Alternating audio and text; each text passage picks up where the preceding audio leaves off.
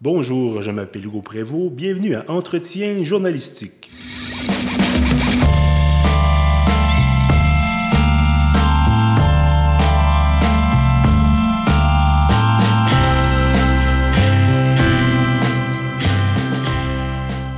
Bienvenue donc à cet épisode numéro 29 de notre série Entretien journalistique, des rencontres avec des personnalités marquantes du journalisme d'ici et d'ailleurs. Aujourd'hui, je reçois Pascal Lapointe. Bonjour Pascal. Bonjour Hugo. Alors Pascal, vous êtes bien entendu journaliste, vous êtes également, en fait surtout, euh, pardonnez-moi, journaliste scientifique, également euh, rédacteur en chef de l'agence Science Presse, donc un poste que vous occupez quand même depuis quelques années.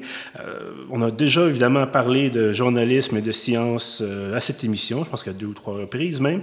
Mais aujourd'hui, donc, c'est ça, le, cas de l'agence Science Presse, je pense que c'est particulièrement intéressant, euh, dans un contexte évidemment de, transformation médiatique, mais également dans un contexte de lutte aux fausses nouvelles et à la désinformation.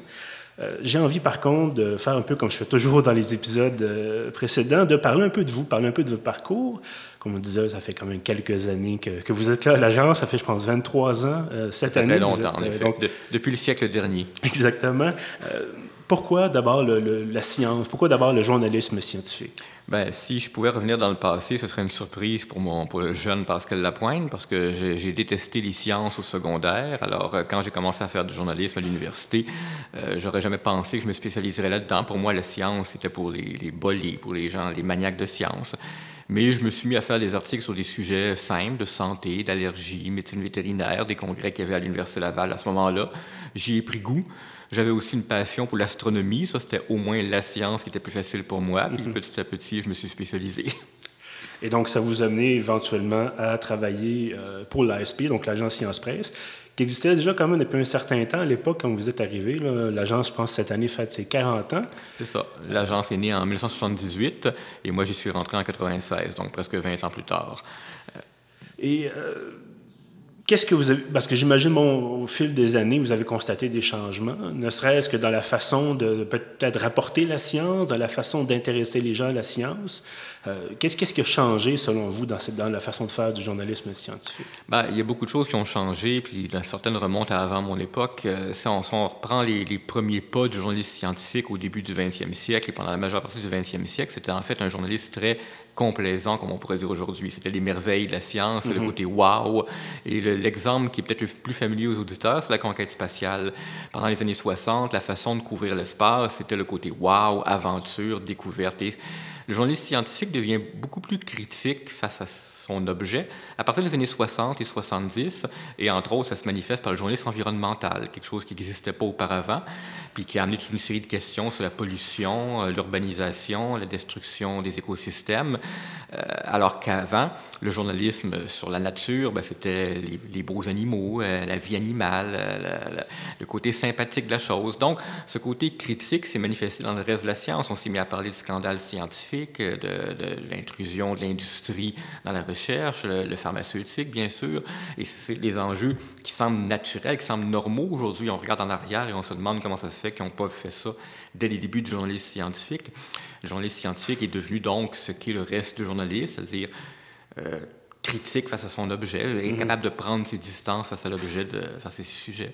Parce qu'on se rappelle, bon, euh, on peut même, si on fouille un peu sur Internet, trouver des, des vieilles couvertures de magazines scientifiques des années 20, 30, 40, on nous annonce toujours le, nouveau robot l'engin spatial extraordinaire, le fait qu'on va aller vivre sur Mars dans 10 ans.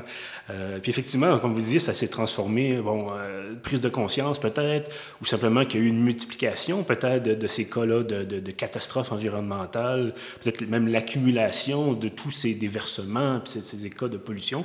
Et donc, comme vous disiez, les gens ont fini par se réveiller, de dire, bon, ben, mon Dieu, c'est scandaleux à quel point il y a eu bon, du, du laisser-faire, du laisser-aller, et il est temps que ça change, en fait.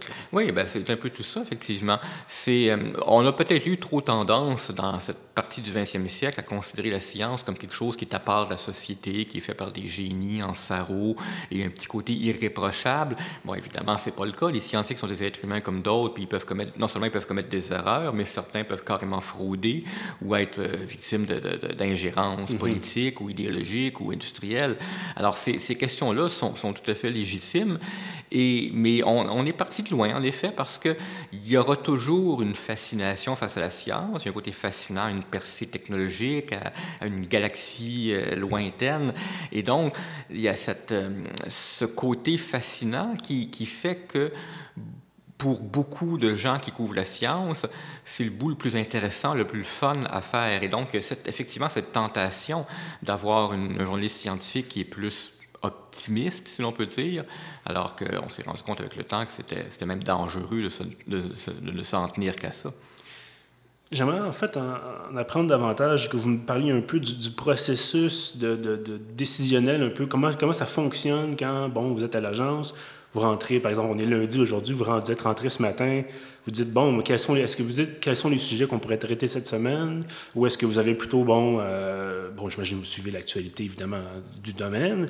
Euh, donc, comment ça fonctionne? Vous arrivez au bureau, peut-être, vous dites, bon, il y a ça, ça, ça qui s'est passé, il faudrait en parler. Ou est-ce que c'est plutôt, bon, on va voir, faire des coups de téléphone, voir quels sont les, les percées, par exemple, à, à l'Université de Montréal ou ailleurs, dans d'autres centres de recherche? Bien, de toute façon, dans un monde idéal, euh, on serait 15 ou 20 à lire l'actualité, mm -hmm. arriver le lundi matin, faire une réunion de production et dire, OK, ça, ce sont les enjeux de l'heure, ce sont les sujets les plus importants pour aujourd'hui.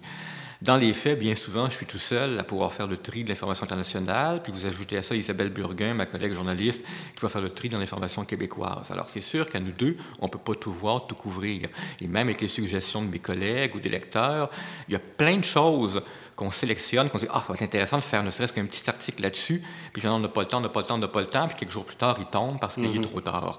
Alors, il y a beaucoup, malheureusement, d'aléatoire là-dedans, beaucoup plus d'aléatoire que ce qu'on aimerait. On aimerait avoir un processus vraiment rationnel, direct, on prend seulement les meilleures nouvelles, mais les exigences du travail, le temps qui passe, les urgences font qu'il y a plein de nouvelles, le fun qu'on aurait aimé couvrir et qu'on ne couvre pas. Mais à la base, c'est sûr que, vous l'avez bien mentionné, on regarde ce qu'il y a dans l'actualité scientifique, on fait déjà un premier tri, on dit ah, ça, ça, ça, ça, ça et ça serait intéressant, puis on construit à partir de là. Donc, on dit depuis le début, bon, ça s'appelle l'agence Science Presse, comme dans Agence de presse, bien sûr. On a, bon, euh, au, au, Canada, au Québec, il n'y a pas tant d'agences de presse que ça. Je pense qu'il y en a quelques-unes même, bon, principalement la presse canadienne, qui fournit de l'actualité euh, générale bon, euh, aux médias d'ici. L'agence Science Presse en est une autre. Et euh, la méthode de fonctionnement, c'est que vous vendez, pas nécessairement au grand public, vous vendez de l'information aux médias traditionnels, euh, médias en ligne, papier, radio, bon, ainsi de suite. Euh, Est-ce que vous considérez que ça peut, dans un certain sens, faire en sorte que votre travail est moins connu que euh, un journaliste de, de, de, la presse, de Radio-Canada, du Devoir ou d'un autre média qui, lui, livre directement, en guillemets, son information au lecteur? Ben oui, mais peut-être pas pour cette raison-là. Je dirais qu'on est moins connu parce qu'on est un petit média et un mm -hmm. média spécialisé. En ce sens, on sera toujours moins connu qu'un journaliste de la presse ou de Radio-Canada. Mais euh, pour le reste, euh, vous avez raison de souligner qu'on est un petit média qui est un petit peu dans une classe à part du fait qu'on est une agence de presse. Et effectivement, la mission première d'une agence de presse, c'est de vendre des articles à des médias abonnés. Euh, pour vous donner une idée, les premiers médias abonnés à l'agence Science Presse en 1978, c'est les hebdos régionaux. C'était une, une, autre époque, une mm -hmm. époque où les hebdos avaient beaucoup de contenu, beaucoup de contenu journalistique, mais évidemment, n'avaient pas de journalistes scientifiques. Et donc, l'agence Science Presse leur fournissait pour une, pour une bouchée de pain, des petits articles qu'ils pouvaient mettre en page à leur guise. Alors, avec le temps, puis surtout avec Internet, on en est venu à s'adresser directement au grand public, et c'est dans ce sens-là que je dis qu'on est une agence de presse un peu hybride, c'est-à-dire mm -hmm. que oui, on continue d'envoyer des articles à des médias, mais notre contenu est aussi accessible directement en ligne euh, sur notre site. Alors, on est donc un petit média, semi-spécialisé ou semi-spécialisé, ce qui nous fait jouer dans l'ombre des grands médias, mais ça, c'est pas parce qu'on est une agence de presse, mm -hmm. c'est le lot de n'importe quel petit média. Et là, vous dites votre contenu est accessible en ligne euh, à Monsieur, Madame, tout le monde, donc ça fait gratuitement en ligne? C'est gratuitement en ligne. Euh, même le contenu euh, vendu aux journaux a beaucoup décliné dans les années 90 et 2000. Même la bouchée de pain pour laquelle on l'offrait est devenue mm -hmm. trop élevée pour les hebdos. Alors, on est devenu devant un, on, est, on est arrivé devant un dilemme, moment donné, avec l'arrivée d'Internet, le même dilemme auquel on fait face les grands médias. Oui. Est-ce qu'on doit tout offrir gratuit ou euh, ériger des murs payants? Pour l'instant, on est encore dans l'époque du tout gratuit. Et est-ce que c'est quelque chose qui est en réflexion, peut-être? C'est en réflexion. Ça l'a été beaucoup, justement, quand on a créé la rubrique du détecteur de rumeurs il y a deux ans, parce qu'on s'est dit, ah, là, on a peut-être quelque chose de particulier, de spécifique, pour lequel on devrait tester, euh, on pourrait essayer de tester l'abonnement payant. On ne l'a pas encore fait. Pourquoi? Bien parce que comme on voulait bêtement tester la rubrique et voir est-ce qu'il y a vraiment un besoin pour ce genre de contenu-là, c'était prématuré de la rendre payante. Mais oui, c'est dans les réflexions.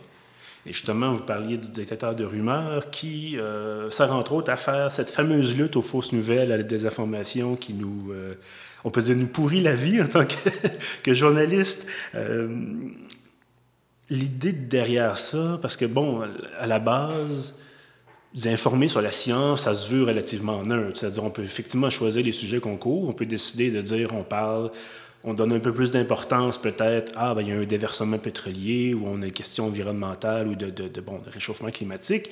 Euh, mais à la base, la science, l'idée qu'on se fait de la science, c'est quelqu'un dans un laboratoire, peut-être avec justement ce fameux sarreau blanc qui dit, bon, je ne, je ne prends pas parti, je suis un scientifique, j'ai besoin de faits établis, puis bon, vérifiables et tout.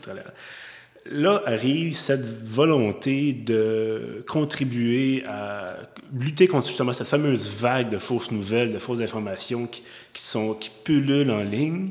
Euh, est-ce que c'est un, est-ce que c'est un réalignement peut-être, je ne veux pas dire idéologique, mais est-ce que c'est un réalignement de la, pensée de l'agence de dire, bon, ben, on est, on est neutre à la base, mais il y a ça en plus qui dit on prend parti un peu plus dans, dans le processus journalistique? Ben, je dirais plutôt que de tout temps, à l'agence, il y a eu une catégorie d'articles dans lequel on remettait des pendules à l'heure, mm-hmm. dans lequel on partait non pas de la recherche qui est parue ce matin dans Nature, mais du traitement qui a été fait d'une actualité dans les médias en général. Mm-hmm. Et là, notre article, deux ou trois jours plus tard, servait à apporter des bémols, à dire, hein, vous savez, cette nouvelle-là que vous avez entendue, oui, c'est vrai, mais il y a tel bémol. Puis des fois, c'est carrément pas vrai. Mais on ne l'avait jamais formalisé comme étant une vraie vérification de fait. La différence détecteur de rumeurs, c'est qu'on a vraiment créé euh, un style d'article, une forme euh, d'article euh, standardisé. Hein. C'est quoi l'origine de la rumeur, puis qu'est-ce qui dit que c'est vrai ou faux, ou si on ne peut pas répondre à la question, quels sont les principaux enjeux?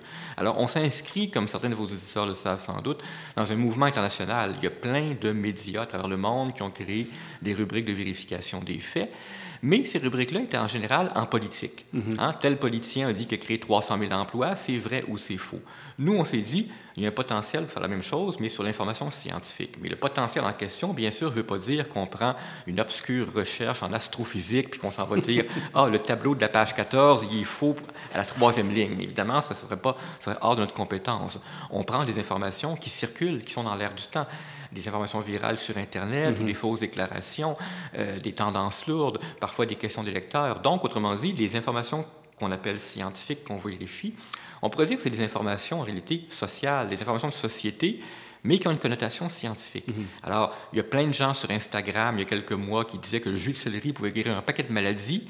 OK, il y a-t-il des recherches qui mhm. démontrent ça? Est-ce qu'il s'est fait des recherches sur le céleri ou sur le jus de céleri? Et on va vérifier, donc, et on, va, on peut répondre en bout de ligne, arriver avec un verdict pour dire, ben, c'est vrai ou c'est faux, ou c'est entre les deux, ou on ne le sait pas il y a tel type d'informations mhm. qui ont été vérifiées, mais tel type ne l'ont pas été. C'est ça, détecteur de rumeurs. Puis est-ce que c'est souvent des, des, questions médicales, des questions de santé? Il semble y avoir beaucoup de textes justement sur bon, le jus de céleri. Là, récemment, c'était le, la, la, cure miracle, le minéral. Euh, euh, est-ce que c'est... Bon, les gens semblent fascinés par tout ce qui touche à leur santé, avec raison sans doute. Euh, donc, est-ce que vous vous êtes dit, bon, mais il y a vraiment un parler de potentiel tout à l'heure, il y a vraiment un bassin d'informations à aller démentir, puis on a du travail pour les, les 25 prochaines années. Je pense que malheureusement qu'on a du travail pour les 25 prochaines années, en effet. Alors, vous avez raison que le, la, la, partie ou la section santé est plus imposante. Et mhm. si on, si on avait à amalgamer santé et nutrition, ça s'apercevrait que c'est probablement la moitié, sinon plus, que les articles. Et c'est pas juste nous, hein, parce que j'ai vu passer une statistique récemment qui disait que sur l'ensemble des fausses nouvelles en circulation, la santé constituerait le deuxième plus important groupe mhm. et peut-être même le plus important groupe, dépendamment de ce que vous rentrez là-dedans. Là encore, si vous dites que alimentation, nutrition, ça rentre dans santé, alors ça devient le plus gros groupe de fausses nouvelles en circulation. On dépasse la politique. Donc, oui, il y a un, besoin du public, mais il y a aussi une, euh, peut pas appeler ça une demande, il y a une production gigantesque de nouvelles en santé qui sont du n'importe quoi. Mhm. Euh, les cures miracles, souvent promues par des vedettes ou par des gens qui n'ont aucune formation en sciences, aucune formation en médecine, euh, qui n'ont mené aucune étude et qui sortent ça. Ah, ça a marché pour moi, le jus de céleri, euh, donc, et justement, j'en vends à un prix défiant toute concurrence. J'imagine qu'en fait, le jus de céleri, ça ne fonctionne pas, ça n'apporte rien de spécifique euh, comme avantage? C'est même un, mystère. En fait, c'est drôle de voir que c'est né d'Instagram, purement. Mm C'est quelqu'un, on a même pu, pour un, des, souvent pour ces fausses rumeurs-là, on ne peut pas vraiment identifier la source. Ça, semble venir de nulle part. Mais dans ce cas-là, on pouvait identifier la personne sur Instagram qui est hyper populaire et qui a parti cette mode-là. Mais c'est fou de voir que quand on n'a même pas besoin de se rendre à là jusqu'aux études, on a juste à regarder c'est quoi le céleri particulier? Mhm. Et si vraiment le céleri avait des propriétés particulières, ben, tous les légumes verts en auraient.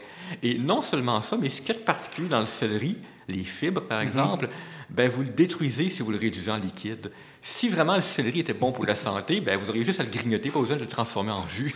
Voilà, donc la question est réglée pour le céleri.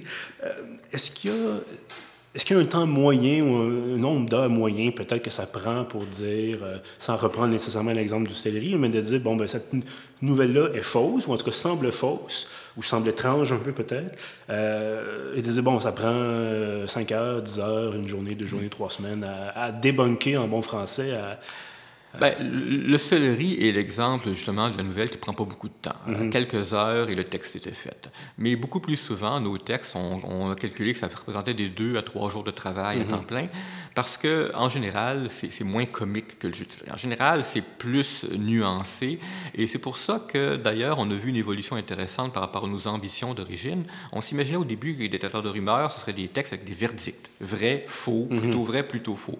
Puis avec le temps, on s'est mis à faire de plus en plus de textes qui étaient en réalité les quatre choses à savoir sur tel enjeu. Mhm. Pourquoi? Ben parce que la science est comme ça. Si vous dites que tel produit peut prévenir une maladie, ben c'est difficile de dire juste vrai ou faux. Si vous dites qu'il peut guérir, là, ça se démontre. Mais prévenir, c'est plus mhm. subtil. Il y a des recherches qui vont dire, ah, ben c'est peut-être bon pour tel type de clientèle, les femmes plutôt que les hommes, les personnes plus âgées plutôt que les plus jeunes. Et donc, on se retrouve avec des textes plus nuancés qui nécessitent plus de recherche, puis donc plus de temps à écrire. comme on ne veut pas faire non plus des tartines de 20 pages, ben même l'écriture à elle seule va prendre plus de temps que le texte sur le jus de céleri qui s'est écrit très vite. Je pense que ça va être le running gag de cet épisode, le fameux jus de céleri. Euh, et côté des réactions du public, ça, fait, ça, fait deux ans, vous me disiez que la rubrique détecteur de rumeurs existe. Euh, est-ce que vos internautes, vos lecteurs semblent satisfaits de, cette nouvelle façon de faire, un peu cette disons, pas nécessairement une nouvelle façon de faire, mais bref, comme vous l'avez indiqué, cette façon plus euh, déterminée peut-être pour contrer les, fausses informations? Euh, il y a une chose dont on s'aperçoit grâce aux chiffres, c'est que les textes du détecteur de rumeurs sont systématiquement plus partagés, plus aimés que les textes normaux, les textes réguliers de mhm. l'agence. Euh, ils sont systématiquement aussi plus repris par des médias. Euh, notre record de 2018, c'était un texte qui a été repris par au moins 12 médias. Euh, là-dedans, il y a que plusieurs médias régionaux, mais c'est une belle performance euh, à l'échelle de l'agence. Donc ça, c'est un indicateur important pour nous parce que, bon, ben, vous le savez, c'est pareil sans doute pour Pierre puis pour la balado. Euh, les internautes réagissent pas beaucoup. on, on, aimerait en avoir plus, mais quand on, regarde, quand on voit nos chiffres, on s'aperçoit, OK, on touche vraiment une corde sensible. Mais par contre, parmi ceux qui réagissent, on a effectivement beaucoup de réactions positives, beaucoup de gens qui nous remercient, qui relaient l'information. Puis, bon, ben pour un climato-sceptique qui revient régulièrement dans les commentaires sur Facebook, on a plein de gens qui parfois même vont répliquer au climato-sceptique en lui disant Ben non, là, tu es dans le champ ou l'étude que tu cites n'a pas de bon sens. Puis, il y a une dernière petite chose qu'on commence à découvrir, mais qui est assez difficile à mesurer c'est que euh, si je me réfère à l'épisode que certains de vos auditeurs ont entendu du pharmacien, mhm. pharmacien qui a été vilipendé il y a quelques mois par des gens par à cause d'une histoire de vitamine C qui pourrait aider à la chimiothérapie, puis s'est fait vilipender par des gens qu'il considérait irrespectueux et bon, ben, qu'il l'aimaient pas. Bref, on a fait un texte, nous, qui s'est voulu beaucoup plus straight. Euh, sur les choses à savoir sur la vitamine C, le cancer, la mhm. chimiothérapie. C'était juste une question-réponse, une ligne, deux lignes. Et Personne ne nous a attaqués. Euh, et la raison, je pense, tient à quelque chose, mais là, ce que je vous dis n'est pas démontrable pour mhm. l'instant. Le style qu'on a adopté, qui se veut un style non seulement journalistique, mais parfois même vraiment drabe. voici l'origine de la rumeur, voici les faits, voici les études. Ça fait quelque chose qui n'est pas très accrocheur. On a rarement des titres olé olé mais ça nous, met, euh, ça nous, ça nous rend difficile à attaquer. Mm-hmm. Même un lecteur qui croirait que la vitamine C est un médicament miracle, regarde le texte et est obligé de convenir que, ah oui, ben, c'est vrai qu'on n'a pas démontré telle affaire. Puis, ah oui, c'est vrai que telle affirmation que je faisais, que c'est remboursé par l'assurance maladie en Ontario, c'est pas vrai. Mm-hmm. Puis le fait qu'on prétendait qu'on peut en avoir dans les cliniques en Ontario et pas au Québec, c'est pas vrai. Fait que même quelqu'un qui n'est pas dans le même camp que nous, regarde le texte, est obligé de convenir que certains de ces arguments, de arguments, euh, il devrait les mettre de côté. Fait que ça, je considère ça comme quelque chose de positif parce que vous pouvez vous retrouver dans des situations où les, même les gens qui sont férocement pour et les gens qui sont férocement contre trouvent au moins un petit terrain d'entente, mm-hmm. un consensus. Puis en général, ce que je crois, moi, c'est par les consensus qu'on construit les discussions. Bon, Détecteur Rumeur est là depuis, euh, on l'a dit, deux ans. On a, bon, il y a le pharmacien également qui est là depuis quelques années, avec un style un peu plus peut-être euh, euh, frondeur, on va dire ça comme ça, avec des dessins, puis bon, mais on a une multiplication depuis quelques années de ces fameux postes, ces fameuses responsabilités journalistiques dans divers médias pour s'attaquer justement aux fausses nouvelles, que ce soit euh, en sciences, en santé ou en information en général. Euh, d'un côté, on a cette, vague, encore une fois, de mensonges, on va le dire franchement, de, mensonges, d'inventions, de, tout et n'importe quoi. De l'autre côté, on a un petit groupe de gens, de journalistes comme vous, euh, comme l'agence, qui décident de se battre un peu contre euh, David contre Goliath, un peu, si on, si on, peut dire ça comme ça. Mais en même temps, du côté des David, si on veut, il y a quand même de plus en plus de joueurs, il y a quand même de plus en plus de médias qui décident de dire on va consacrer un poste complet, un poste à temps plein, peut-être même plus que ça, à justement euh, faire finalement démontrer la vérité par rapport à des, fausses nouvelles. Est-ce que ça vous rassure un peu? Est-ce que ça vous encourage de dire on n'est pas tout seul là-dedans? Puis il semble avoir un mouvement, même si face à cette orgie de, de, de, de trucs un peu absurdes, il y, a un, il y, a un, groupe de plus en plus justement nombreux de gens qui, essaient de faire, de rétablir la vérité. Tout à fait. Ça, c'est encourageant. Puis je pense que c'est un mouvement qui n'est pas prêt de s'arrêter. Euh, maintenant, l'autre chose que je trouve encourageante, c'est qu'il ne faut pas juste résumer ça à une, euh, une, image ou une métaphore de deux armées. Donc, euh, mm-hmm. notre armée de journalistes vérificateurs face à l'armée des désinformateurs.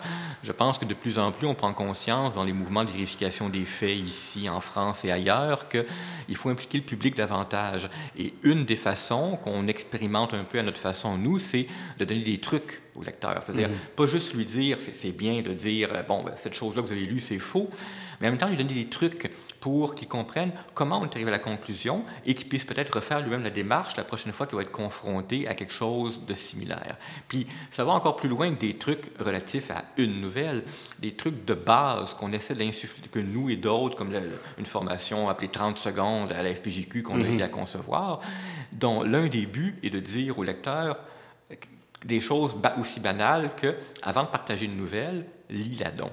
Oui. Parce qu'il y a une quantité phénoménale de nouvelles qui sont... On sait déjà d'avance qu'il y a des quantités phénoménales de nouvelles, vraies ou fausses, qui sont partagées sans avoir été lues. Ça, Facebook a ce genre de chiffres-là. On pense qu'il y a au moins la moitié des nouvelles qui sont partagées sur Facebook qui n'ont même pas été lues. Mm-hmm. Bon, Dieu merci, dans le lot, il y a des vraies nouvelles, mais ça veut dire qu'il y a un grand nombre de fausses nouvelles qui sont propagées comme ça.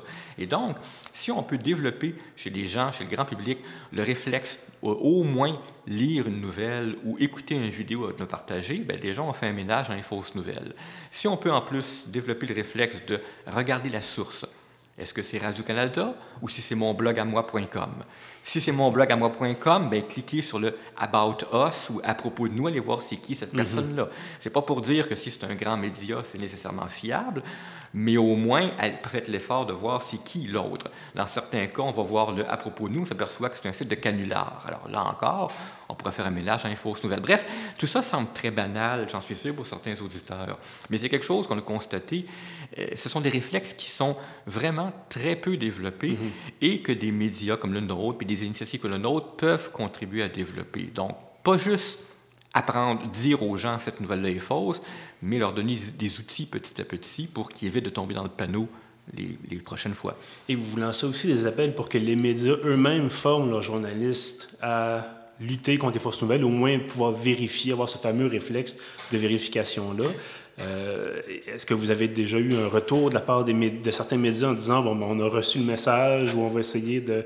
Est-ce qu'il y a une prise de contact plutôt que de cette espèce d'un peu de, je veux pas dire de, cri dans la nuit, mais ça, ça peut être. Euh, ben, pas à ce point-là, mais c'est sûr qu'on se rend compte qu'on, qu'on, je dirais pas qu'on a un impact, mais du moins que le message est entendu parce que moi puis Eve Baudin, la journaliste assignée au déclareur de rumeur, on est régulièrement invité pour des entrevues radio, donner des mm-hmm. conférences dans les écoles ou devant des groupes. Donc, euh, je sais pas si le message porte, mais il y a des gens qui, de toute évidence, sont d'accord pour dire que oui, c'est important, puis il faudrait en parler davantage.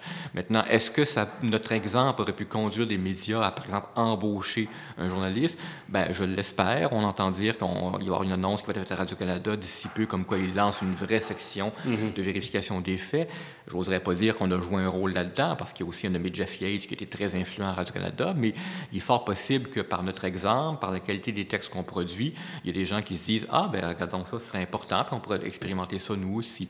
Bref, j'ai pas, je me prétends pas qu'on est des genres de gourous des médias, mais on fait du bon travail. Mm-hmm. Si ce travail-là peut servir d'exemple ailleurs, ben, tant mieux.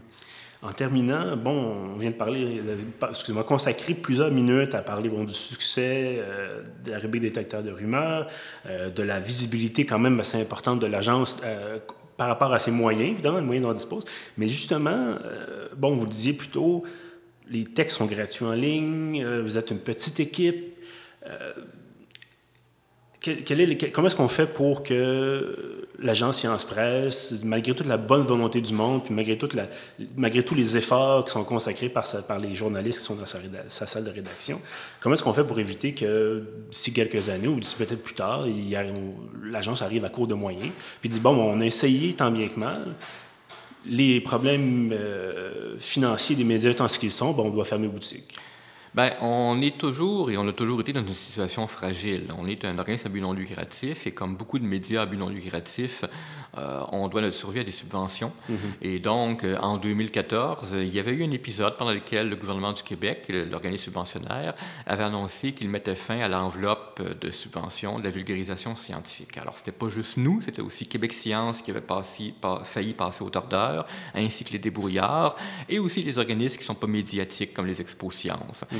Et donc, il y a eu un tollé et la nouvelle, l'annonce a été annulée du jour au lendemain, mais en, deux jours plus tard, je veux dire. Mais le fait est que ça a rappelé à quel point on est fragile. On est fragile parce qu'on est un petit média, on est fragile aussi parce qu'on est en science. Ce ne sera jamais le, sujet le plus populaire dans, l'univers médiatique. Je pense qu'on aurait plus de succès si on devenait l'agence Céline Dion.